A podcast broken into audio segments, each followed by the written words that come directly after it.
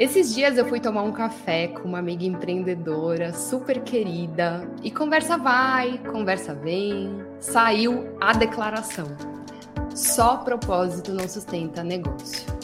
Aquilo para mim foi como uma validação do que eu já pensava e não queria falar muito para não gerar polêmica, mas que é uma realidade muito séria é, para gente que empreende, vindo de uma pessoa que tem um negócio autoral, cheio de propósito, sustentável há alguns anos já, circulou muito entre o corporativo e o mundo dos negócios conscientes.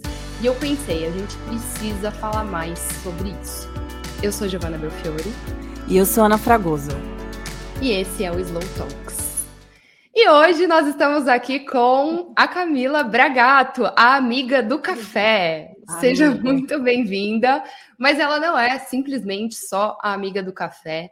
A Camila é estilista, empreendedora, dona da Bove Beachwear, uma marca consciente, cheia de propósito. E eu, hoje a gente vai falar sobre isso aqui. E eu achei muito legal trazer a Camila, porque a gente fala sempre do nosso ponto de vista, que é do ponto de vista de serviço. E hoje a Camila vai trazer para a gente o ponto de vista do produto, apesar dela também prestar consultoria sobre esse assunto. Então, muito obrigada por ter aceitado o nosso convite. E vamos embora. Eu quero começar é, falando um pouco da sua carreira, Camila, pregressa, né? Porque você foi estilista de grandes marcas do mercado durante anos e por algum tempo você sustentou esse cargo dentro de grandes empresas, uma coisa super é, corporativa, uma pegada mais agressiva no mercado. E a sua marca, a Bove, que está inserida num contexto muito diferente do, do corporativo. E eu queria te perguntar, queria te ouvir sobre quais foram as principais diferenças que você notou nesses dois mercados, né? É, no sentido de negócio, de tudo mesmo, trazendo para esse, esse lugar do propósito que a gente quer falar aqui. Então, queria te ouvir um pouquinho sobre isso. Amei a pergunta. Bom dia, gente. Obrigada pelo convite de estar aqui dividindo isso com vocês. É, então, a minha maior dificuldade, assim, no começo foi é, trazer essa organização para dentro do meu negócio, né? Porque como eu trabalhei muitos anos, ao todos foram 23 anos no mercado corporativo, você conta com uma, é, assim, uma equipe de apoio para organizar, porque, né, trabalhando em grandes marcas, você também tem coleções gigantes e tudo mais. Então, você tem toda uma equipe sobre os processos, é, todas as etapas que aquilo tem que passar. Então, quando você começa um negócio, é, dificilmente, não, pelo menos eu não conheço ninguém que já comece com uma equipe, né? Você sempre começa sozinha. Então, nesse momento, a organização e o planejamento é fundamental para que tudo aconteça. E, eu sou muito grata por toda essa vivência, por poder trazer isso para o meu negócio e fazer com que ele desse certo. Porque não é porque é uma coisa pequena e autoral que você não tem que ter uma organização, um planejamento, um cronograma, criar metas, sim, né? Porque todo negócio tem que ser rentável, senão você não se, não se sustenta e não sustenta o seu projeto. É, criar lead time das coisas. Então, é, ter toda essa organização em mente foi fundamental para eu conseguir chegar onde eu cheguei e, e ver é, a importância de, até no, né, no meu outro job, que não é só cuidar do meu negócio como consultoria, também é muito gratificante ajudar as pessoas com isso, porque quando uma pessoa ah, tem uma ideia, quer lançar um negócio, é tudo muito assim, é, envolvem sonhos, claro, todo mundo tem os sonhos, só que é muito importante pensar no que está por trás disso, né? O que, que você tem que fazer para atingir isso? Quais são suas metas? Como você vai organizar isso? Então, ah, pensando em produto, ah, eu vou desenhar uma blusinha para lançar semana que vem. Tá, o que, que você precisa para fazer isso, né? Antes disso, você tem que testar o tecido, você tem que ver tudo que vai naquela blusinha. Ah, vai uma etiqueta, vai um botão, quanto tempo leva cada coisa para chegar. Então, é, isso eu acho que é a maior dificuldade de quem começa um projeto ligado a produto, entender as sim. etapas, tudo que envolve, tudo que você tem que organizar para ter aquilo. Então, gente, sim, a famosa, as famosas bases do negócio, que eu e a Ana, a gente fala muito disso, dessa estrutura, dessa organização interna.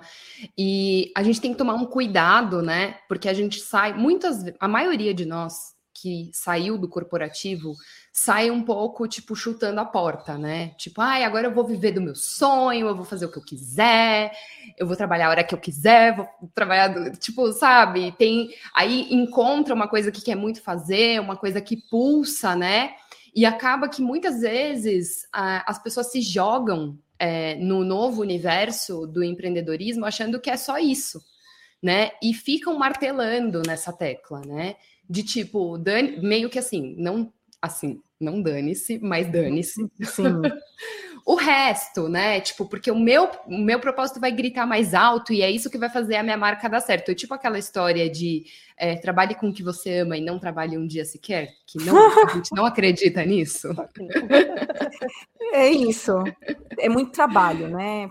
Né? No, no, propósito, é, entrando um pouco mais nesse assunto, né? Que eu até também ia perguntar para Camila qual foi o, o, o, motivo principal de você ter deixado né, é, as grandes empresas, as grandes corporações, para você ter o seu lugar aí como empreendedora nessa área que é tão desafiadora, né? Eu, eu vejo quem trabalha com produtos e eu admiro muito essas pessoas porque eu, eu é muito mais, na minha visão leiga, né? E não tão leiga, mas enfim, eu olho e vejo que é muito mais desafiador, muito mais arriscado, né? Envolve é. mais dinheiro, envolve mais um monte de coisa.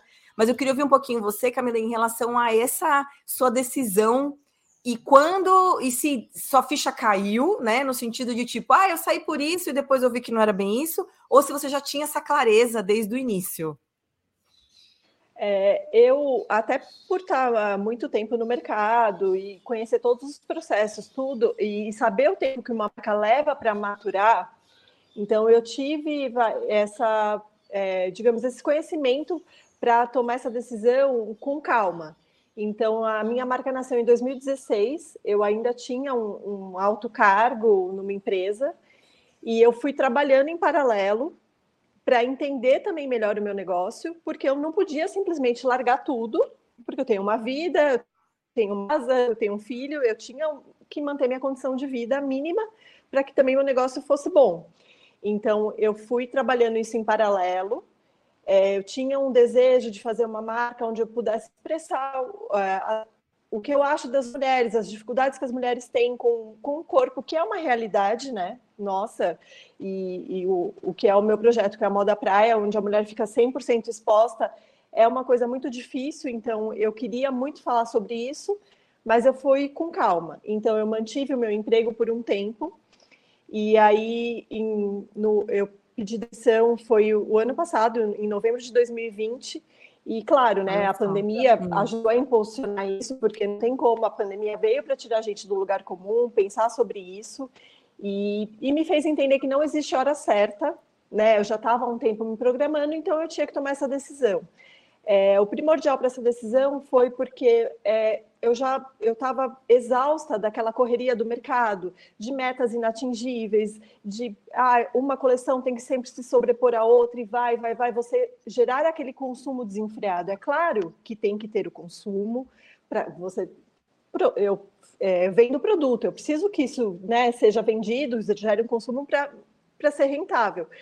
Só que é, as grandes empresas, as grandes marcas, é um consumo desenfreado, desnecessário. Então, é, eu comecei a, a, acompanhar a equipe de vendas mais de perto, é, porque eu tinha né, as metas que eu recebia da diretoria, de níveis que a coleção tinha que atingir, do tipo de produto, de cases de sucesso, e a, a equipe de vendas também tem a sua cobrança. E aí é, comecei a fazer muito uma análise comportamental de consumidor final e comecei a ver me deparar com coisas, sabe, de pegar um jovem e fazer a avó se endividar num cartão para ele ter aquela roupa. Isso tudo começou a mexer muito comigo. Nossa de ver o quanto é, hum. é desnecessário esse tipo de coisa, sabe? É, quando a gente trabalha por trás de grandes marcas, isso acontece. Sim, né? Infelizmente é real, acontece. Sim. É muito real esse consumo, aquela coisa da pessoa ter, achar que tem que estar no evento X usando a marca Y né? Elas acham que é aquilo que vai mostrar quem ela é. Nossa. E eu acredito que não, você é muito mais do que você veste, do que você usa e tudo mais.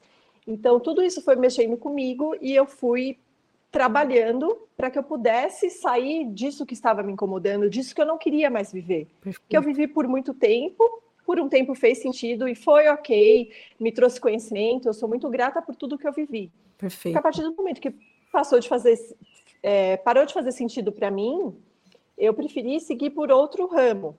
E aí, pelo fato de eu sempre estar tá acostumada, eu gosto de trabalhar, e tá tudo bem. A gente também. Eu me assumo. Gostamos de trabalhar. Gostamos é. de trabalhar e também gostamos de saber quando a gente não precisa trabalhar. Também isso é importante. É. Exato. É. E aí eu, eu comecei a tocar só o meu projeto desde novembro de 2020, só que aí foram é, aparecendo pessoas, me bu buscando ajuda pelo conhecimento que eu tinha e tudo mais. Então, tudo isso me ajudou a ver que eu podia usar o meu conhecimento de uma maneira positiva né? De ajudar as pessoas, porque é, é, muito louco, mas as pessoas acham que criar um negócio ah, vai ser só conceito, vai ser só isso e vamos embora. Não, você é... precisa se sustentar, né?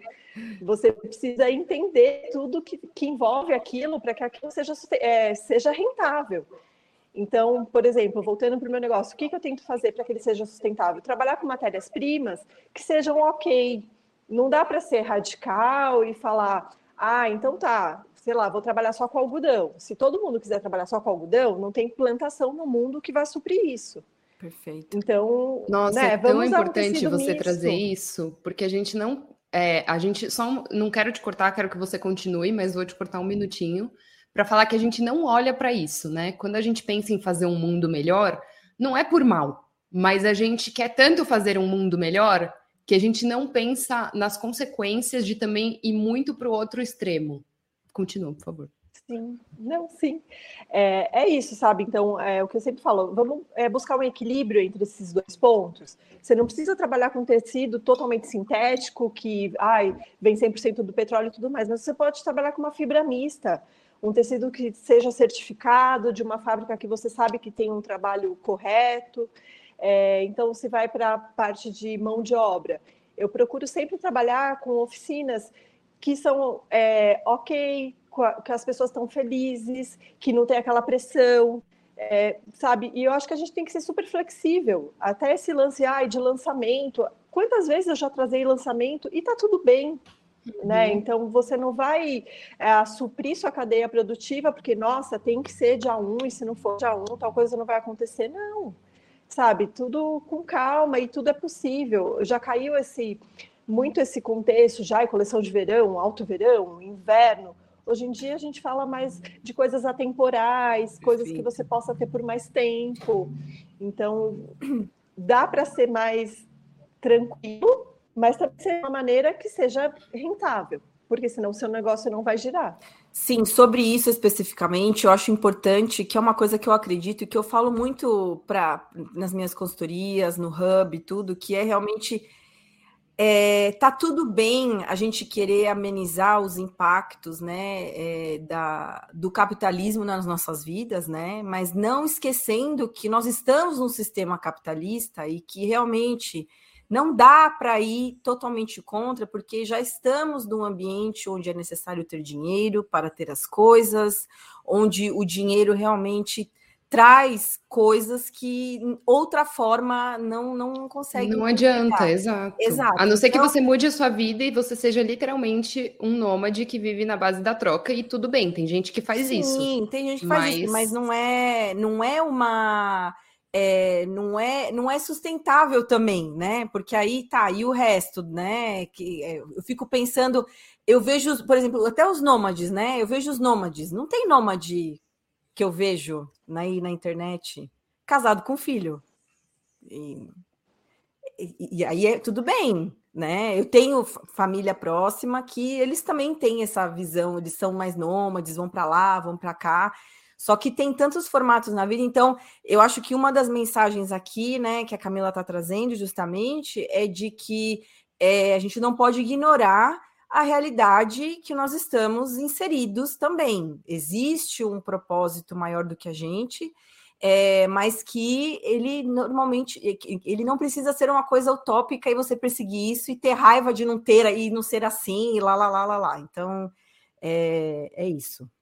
Sim, e ouvindo a Camila e acompanhando também o negócio dela, inclusive, melhores biquínis do mundo, fato. É, mostrar como a questão do propósito e das suas intenções no mundo se traduzem de diversas maneiras dentro de um negócio. Você não precisa ficar o tempo todo, por exemplo, falando de comunicação, que é minha área, você não precisa ficar o tempo todo comunicando o seu negócio e só comunicando o seu negócio, não, o seu propósito. É, porque senão fica uma coisa meio tipo, tá, mas o que, que ela faz mesmo? Tipo, ou uma coisa que eu e a Ana, a gente sempre fala, nossa, que lindo, legal. E compra do, do concorrente, porque entende melhor que o concorrente está vendendo uma coisa.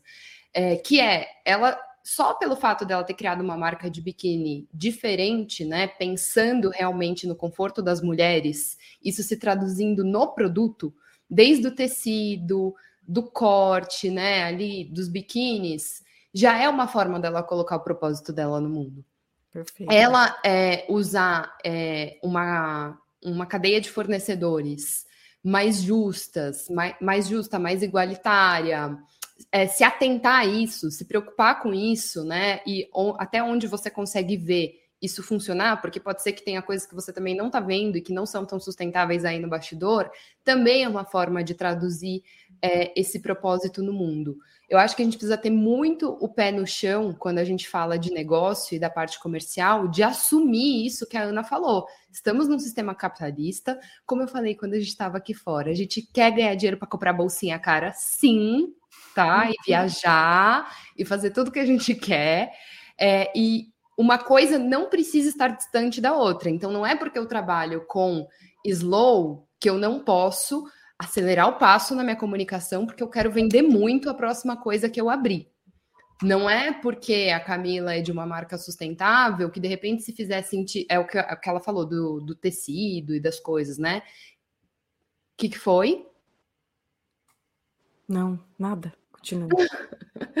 Não é porque a Camila tá, trabalha com tecidos sustentáveis e tal que 100% das coisas que ela usa sejam, tipo, 100% biodegradáveis e tudo, né? Então, eu tô lendo aqui, a Débora falou que o caminho do meio é o mais sensato e que é justamente o que a gente prega no Slow. Então, eu quero trazer algo que eu e a Ana a gente tem percebido para o nosso mercado, que é o slow é uma abordagem que tem um propósito forte, que tem uma mensagem forte, e para a gente se diferenciar dos outros tipos de marketing, a gente comunica bastante a nossa mensagem. E isso causa um pouco nas pessoas de preconceito em alguns momentos, porque realmente a tradução literal do slow é devagar. Sim. Mas isso não significa que o modus operandi do slow marketing e do slow content seja apenas devagar. Então, a Ana já falou aqui várias vezes. É o caminho do meio, é fazer pausa e refletir sobre o que você está fazendo, ao invés de seguir lá a manada e fazer tudo que todo mundo está fazendo entrar numa loucura. É também pensar numa coisa que a Camila trouxe, que a gente pensa muito, que é, é na sociedade como um todo, no consumo desenfreado. Então, tem um livro que eu li, porque a Ana me indicou, que é o Conscious Marketing, e que é Marketing Consciente, a tradução, e que a Carolyn Tate, que é a autora, ela fala que o marketing consciente ele surge também para contribuir com o consumo consciente, com Perfeito. o capitalismo consciente, e tudo isso é o caminho do meio. Então, assim, no slow, quando eu quero, eu acelero eu também tenho, quero ter metas, eu também quero crescer meu negócio, eu também quero arrebentar de vender. A questão é mais o como, como eu vou fazer isso, como eu vou colocar isso no mundo, como eu vou comunicar isso. Então é, é importante a gente falar disso, né? Que quem tem mensagens muito fortes também quer vender e também está fazendo um trabalho sério e gosta de trabalhar, que a gente gosta de trabalhar. E nada substitui o trabalho. Então, assim, Sim. se a gente sentar em cima do propósito e não fizer mais nada, já era, entendeu? O negócio não vai ser rentável, você vai ter que arrumar um emprego no corporativo para pagar suas contas. Sim, tem isso tá. também, né? Sim. É. E Camila, eu queria, eu queria ouvir de você um pouquinho, né? Porque além da sua marca da Bove, você também tem aí um trabalho é, de bastidores de consultoria para outras marcas, né? Então, como montar é, um negócio rentável, né, de produtos, você tá ali nos bastidores com essas marcas, tudo. Eu queria ouvir de você um pouquinho nessa experiência que você tem com essas outras marcas, né? O que, que você enxerga como o, o principal é, desviada no caminho que as pessoas têm quando você fala, pô, a ideia é legal, mas a pessoa tá tipo indo, né? Conta um pouquinho para a gente, ah, se você puder, obviamente, algumas coisas que você enxerga que todo mundo começa e você a, a pessoa fala, ah, não sei o que lá, e você fala, puta. É, é tipo, a gente estava conversando do algoritmo, que no marketing sim, é a questão do algoritmo. Sim, sim que, né? o que, que você enxerga que todo mundo fala, blá, blá, e você fala, não, meu, você não, não tem que pensar mais nisso, né? Conta pra gente um pouquinho. É. Eu acho que a, o que eu mais enxergo, assim, que é a realidade do meu dia a dia, é a dificuldade das, que as pessoas têm de andar na linha do meio e que tá tudo bem, sabe? é, as pessoas são muito extremistas. Então, ah, eu quero algo 100% sustentável, só com tecidos sustentáveis, mas ela quer um vestido com caimento lindo, que é impossível você usar, é, fazer um vestido numa fibra 100% natural e ter o caimento que a pessoa espera. Então, a pessoa te mostra uma referência, ah, eu quero esta peça com este tecido, e você tem que explicar que aquilo é impossível, existem limitações. E e, e, ele pode ser um produto sustentável usando uma fibra mista. E tá tudo bem, né? Você vai usar um tecido certificado e vai estar tá tudo certo.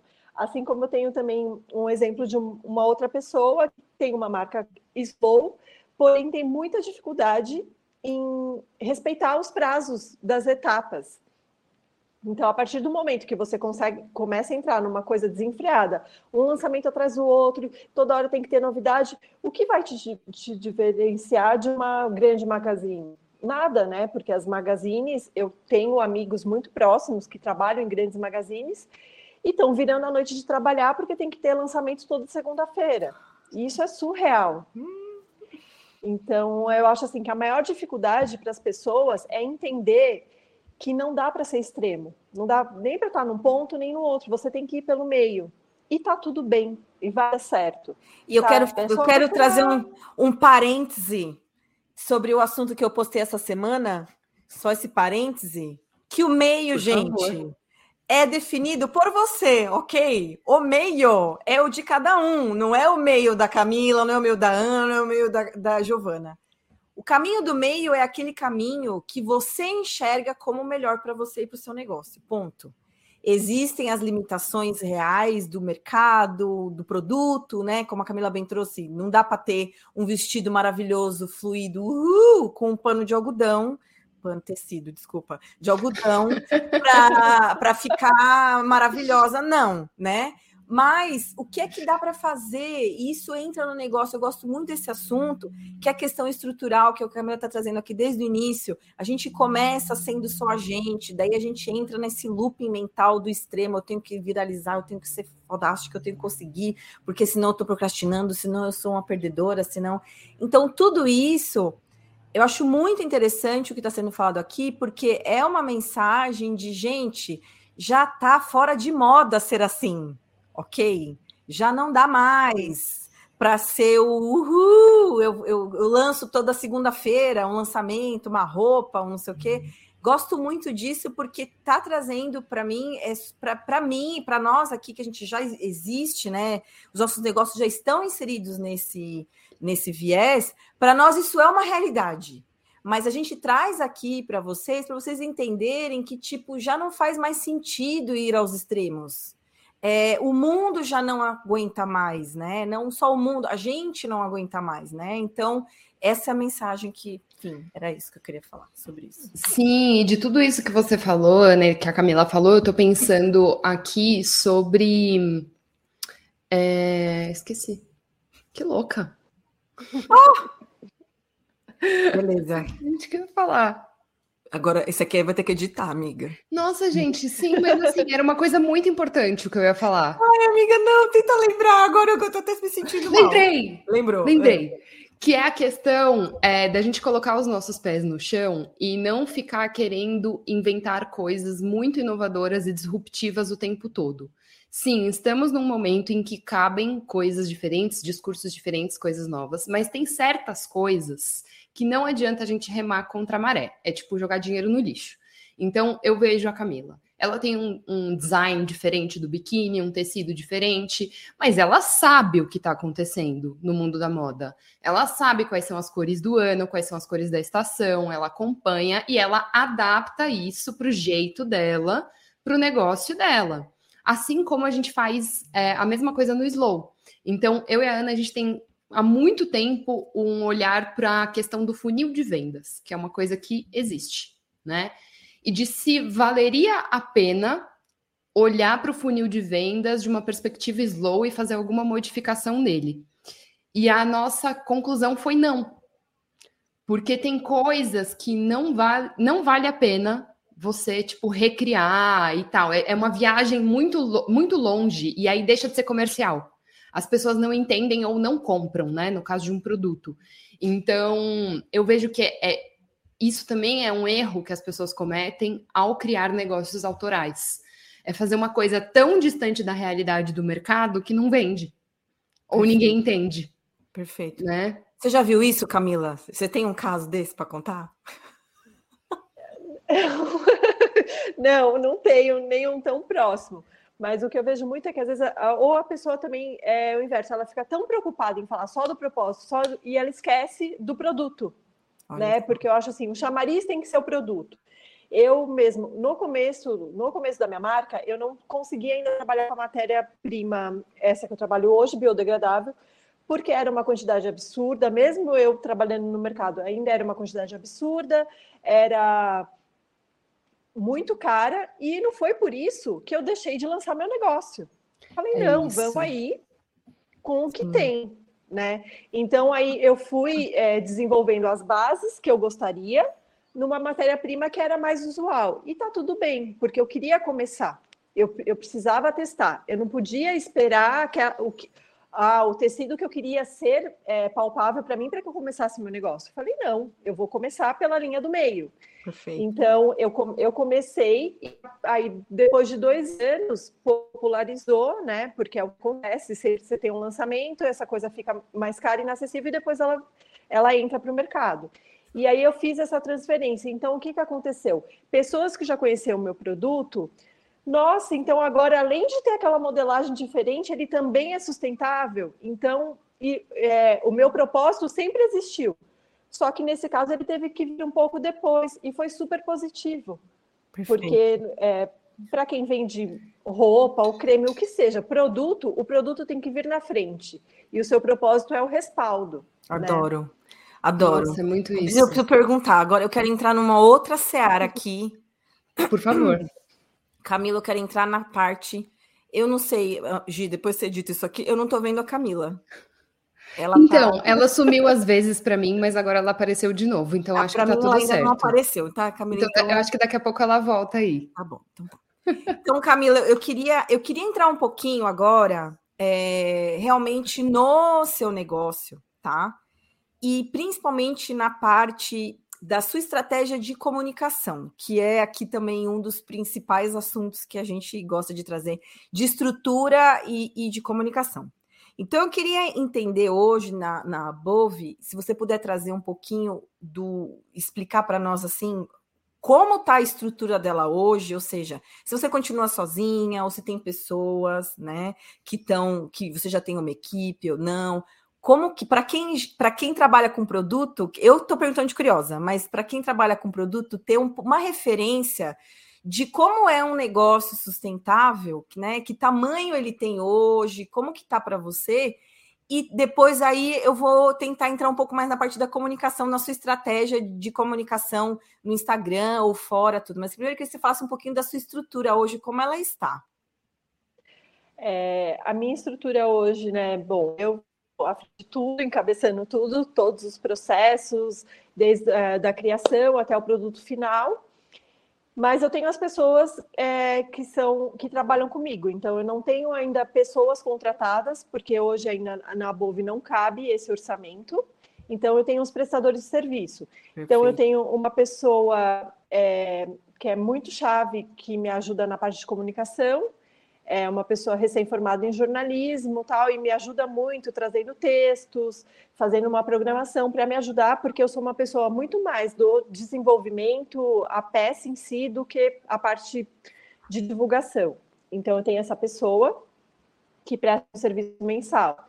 Eu tenho uma outra pessoa que é meio coringa, que ela está sempre comigo em eventos e tudo mais, mas também me ajuda na rotina quando eu recebo produção, porque hoje ainda eu, eu produzo em pequena escala, e enquanto continuar assim, é, eu ainda faço revisão 100% dos produtos. Então, quando eu recebo um volume, eu tenho essa pessoa que, que vem para me ajudar para o ateliê, para me ajudar a fazer conferência, por tag, porque é uma coisa que eu ainda faço questão de participar por cento e ainda consigo, por ainda ser um, um projeto pequeno.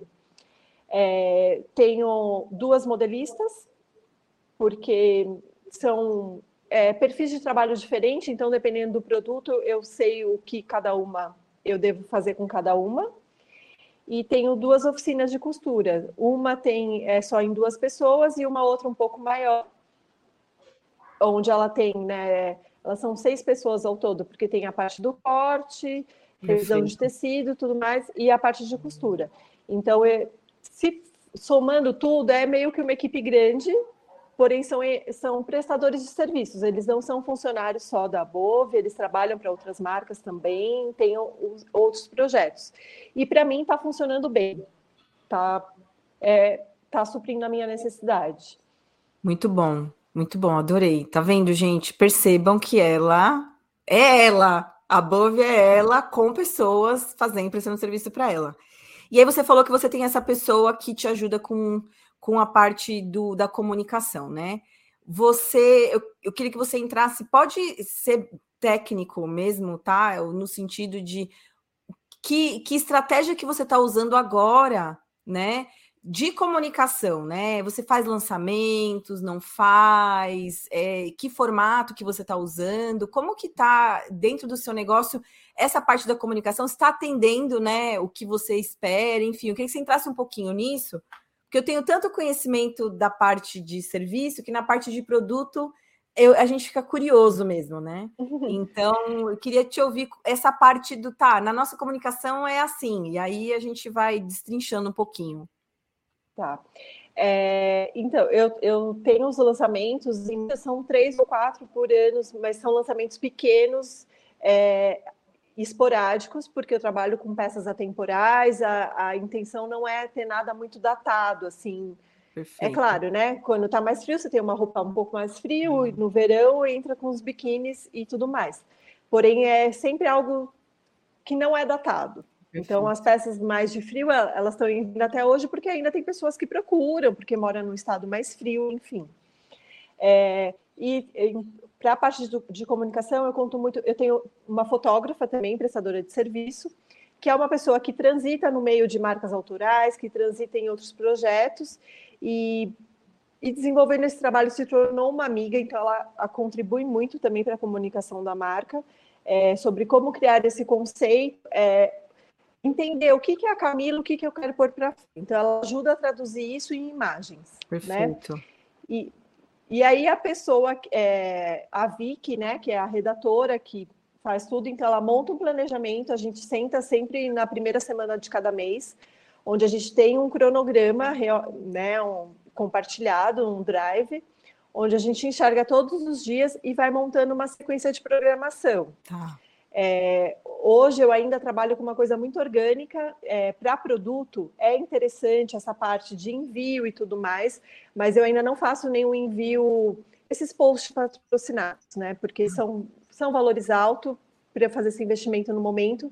Então eu trabalho com envios para algumas pessoas que essas, né, tanto a fotógrafa quanto a, a redatora vão me ajudando a encontrar essas pessoas que têm a ver com o meu projeto mas de uma maneira orgânica, como tá. um, né, um gift para a pessoa, não é nada. E aí ela, e aí ela usa e menciona você, é isso? Menciona a Bob. Isso, Perfeito. isso. Tá. Isso. Eu queria falar uma coisa que tem a ver com esse caminho de comunicação que ela faz, né? Que é ela também buscou onde ela tinha que estar no mercado que ela gostaria de atingir, não só é, na internet né? Então hoje a Bove ela está em praticamente todas as feiras que são relevantes desse meio em São Paulo, né, Camila? Que isso tem muito para produto. E foi uma coisa que foi se desenvolvendo com o tempo, mas que você buscou, né? Você fez esse mapeamento do mercado no offline também, porque acho que às vezes a gente fica tanto tipo, eu já ouvi de amigas, ah, eu acho que eu vou abrir uma marca de produto porque é mais fácil comunicar no Instagram. É só postar foto do produto lá e, tipo, é mais fácil do que eu ficar falando sobre o meu serviço. E eu não vejo que é bem assim, né? Eu vejo que sim, é muito importante estar ali, mostrar o produto, tudo. Mas eu mesma, né, com pandemia, com tudo, eu esperei muito para comprar coisas, é, para ter uma feira que teve agora e ir lá conhecer as marcas, tipo, pegar o tecido e tal, né? Então você também fez esse movimento do offline, né? Sim, sim. É, é, o lance das feiras é muito importante, isso também ajudou muito a Bove desde o começo, porque é a, a oportunidade das pessoas estarem vendo isso, é, conhecer o seu produto de perto, é, lojas colaborativas também é um meio de comunicação que eu uso, porque é onde eu consigo deixar meu produto signado e, e as pessoas têm a oportunidade de conhecer. É, e além do que também eu fiz recentemente uma collab com uma marca que, além de ser uma pessoa parceira, amiga, é uma marca super legal, tem um propósito é, de slow, mas que trabalha com outro tipo, outra segmentação, porque é umas estampas ligadas à saúde mental. Só que assim tinha muito a ver com o momento que eu estava vivendo, de ter passado de um super estresse, de sair do corporativo, toda aquela pressão e tudo mais. Então, o conceito da marca dela tem a ver com o meu e a, e a gente foi trabalhando esse projeto durante seis meses antes de lançar, para que fosse algo legal para as duas marcas, que eh, transmitisse as duas marcas. Então, isso também, essa comunicação acoplada, é, você se juntar a marcas que tenham a ver com o seu sentido, com o seu momento, também ajuda muito na comunicação. É, isso também é, fez com que trouxesse novos clientes, que eu fosse para outros, outros tipos de mercado, ganhando outro tipo de visibilidade. Sim, e hoje você diria que no seu negócio a sua visibilidade é maior no offline ou no online? É, hoje, é, eu diria que já está tá meio a meio. Tá. Né? A, a pandemia fez com que potencializasse também o online, porque antigamente eu eu era assim, 90% offline. Principalmente o meu produto que as pessoas querem provar, querem. E aí, com a pandemia, é, me, é, né? Sim. Deus me livre, a pandemia é péssima, mas a pandemia me ajudou nesse sentido Sim. de conseguir é, quebrar esse paradigma, sabe? Das pessoas entenderem, ok, eu, eu, pus uma tabela de medida mais visual, com o um corpinho desenhado, para a pessoa entender exatamente, porque às vezes para mim, eu já estou nisso há tanto tempo que é meio mecânico. Ah, a pessoa manda uma pergunta, eu, qual a sua medida de busto, qual a sua medida de quadril? A pessoa, pera, como que eu faço isso? Então, começar a comunicar, Sim. sabe? É. é, começar a comunicar para a pessoa, como que você tira a sua medida de busto, como você tira a sua medida de quadril, é, tá tudo bem você receber uma peça, provar e não gostar, a gente troca. Então, começar a trabalhar tudo isso na comunicação, diante do isolamento que a gente estava vivendo, foi é, quebrando esse paradigma e hoje é, já está equiparado, né? A procura tanto do offline e online é, tá fluindo muito mais tranquilo. Gente, isso é muito importante, entregar para as pessoas o que elas realmente precisam saber, né? Às vezes a gente fica mesmo num lugar tão é, mais técnico, porque a gente está muito acostumado a falar sobre aquilo né? Então, esses dias eu também recebi uma pergunta, a Dayla me fez uma pergunta que eu fiquei tipo, nossa, eu preciso falar sobre isso, porque para mim é tão óbvio. Qual a diferença do slow content para marketing de conteúdo? Sim. Tipo, que, enfim, né? Para mim é muito óbvia essa resposta, mas para uma pessoa que não está inserida no meu mercado, tipo, não, é igual a coisa da medida, né? Então, esse cuidado na comunicação né? De entregar as coisas de um jeito fácil, simples, que o público entenda, é, também é muito importante. E a gente volta para aquele ponto de lembrar que as pessoas precisam entender que você está vendendo alguma coisa na sua comunicação. Né? Por mais que seja muito bacana todo o background, as pessoas precisam entender que aquilo é uma venda. As pessoas precisam entender que, mesmo falando de produto, né, que você mostra o produto mais diretamente, hum. que tem no site, né? Tipo, olha, tem no meu site, clica aqui olha, né? É, vai lá, né? ficar fazendo essas chamadas para as pessoas lembrarem mesmo de comprar. Totalmente. Totalmente. Isso é tão importante, né? A gente esquece de falar, fazer isso. Inclusive, esse mês no Hub a gente vai falar sobre isso, né? De como fazer o pedido para as pessoas comprarem da gente. Sim, então, sim. esse mês vai ser o mês inteiro focado nesse assunto, né? Gente, eu queria puxar uma pergunta aqui. Cami, moda é arte e há um estigma sobre os artistas que eles não sabem fazer dinheiro. Sempre precisa haver alguém para fazer a gestão financeira. Você vê isso como um empecilho ou acredita que é apenas uma questão de aprender e aplicar? Eu, eu acho que é uma questão de aprender, realmente. É, eu já trabalhei, fiz collab com muitos artistas plásticos, pessoas assim, super talentosas e que às vezes ou não sabe precificar ou é, põe um preço muito exorbitante, o que acaba deixando é, que ele deixe de ser procurado e tudo mais. Então aí volta para aquela história de saber entrar, andar na linha do meio, sabe? Mas eu acho que é, é questão da pessoa entender, sabe? Entender melhor como fazer aquilo, como deixar aquilo rentável. É possível. E, e se for uma pessoa assim, se você não tem tanta visão para isso, ok, você pode buscar ajuda, porque isso também é legal, você reconhecer as suas dificuldades, aonde você realmente precisa de ajuda, para saber como vender aquilo, né? Porque é venda, né, gente? Tudo gera em venda, todo mundo tem conta para pagar e precisa receber. Então, se você não sabe realmente como precificar, como dimensionar aquilo, peça ajuda. Mas é e, e de repente em uma ajuda que você vai ter, você já vai saber para os próximos projetos, para os próximos passos né? Mas é, eu acho eu sou da, de uma coisa assim: ninguém nasce engessado. Sim. Você é capaz de aprender tudo. Então, Mas será né, que você precisa aprender tudo também? Né?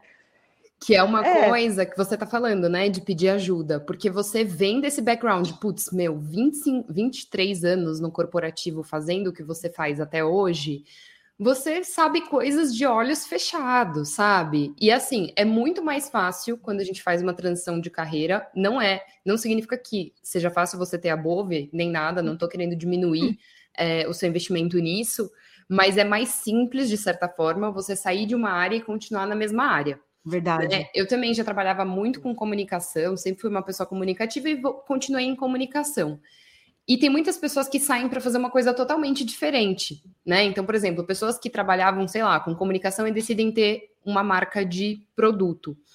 E o que acontece é que muitas vezes elas acabam se jogando sem ter essa ajuda e acaba que a marca realmente fale, né? Hum. Porque não tem esse conhecimento, tal. Então, é muito importante ter alguém para direcionar essa estrutura do negócio. Assim como aqui a gente fala de estrutura da comunicação, é, de planejamento da comunicação, a gente não pode é, ter medo de investir, e isso tem que entrar no seu planejamento financeiro, no custo da sua empresa também, que eu achei muito legal. Uhum.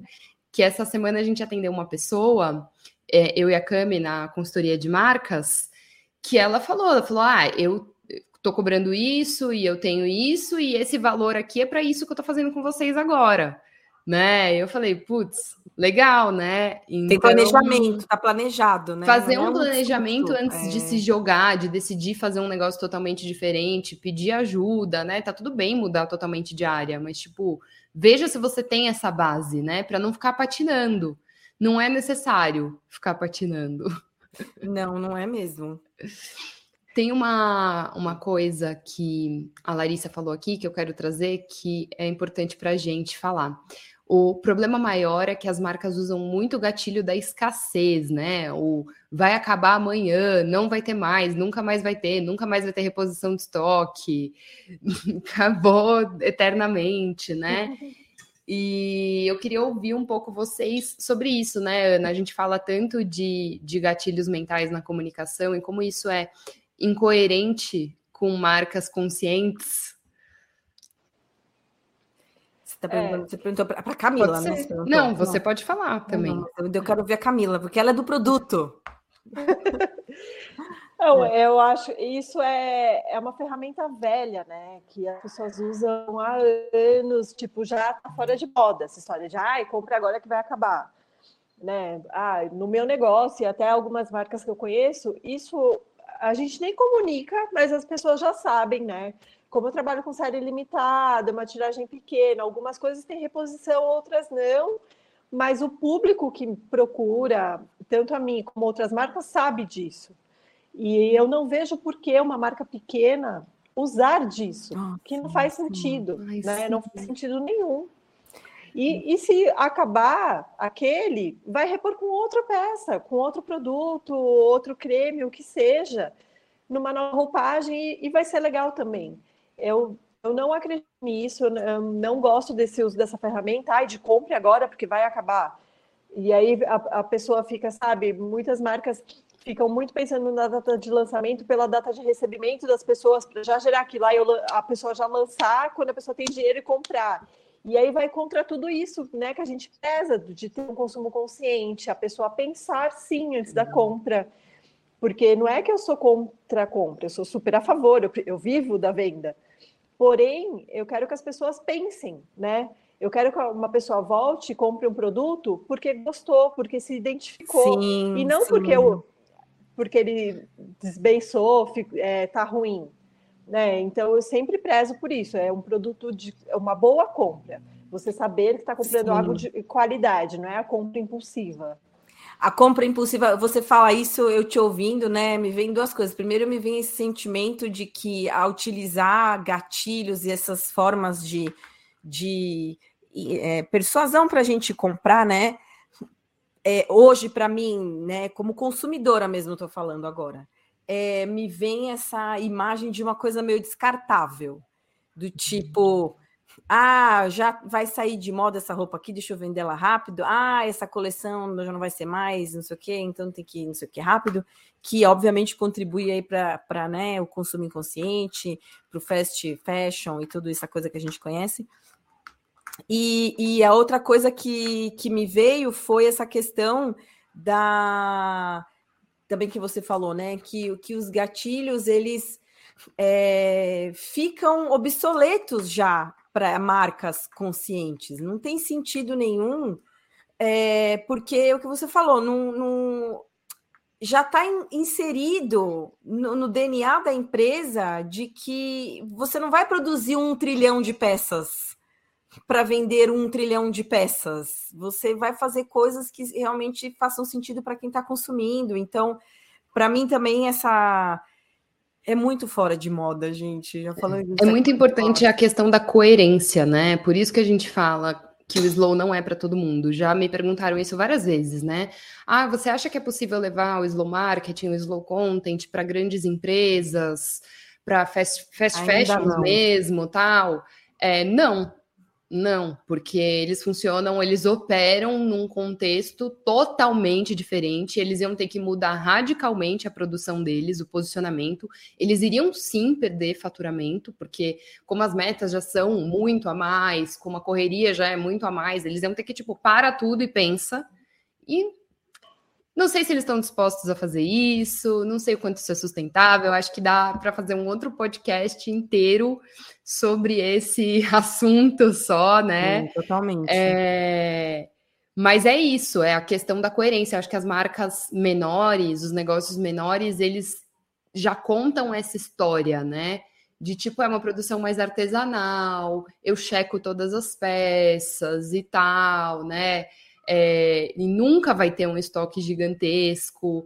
É, é, é, outra pegada, né? E a história aí... já conta que é limitado. Exato, a história já conta. E aí eu volto para um lugar lá atrás, quando eu, quando eu descobri o slow marketing, comecei a questionar esses lugares, né? Porque foi exatamente o meu questionamento foi exatamente desse lugar.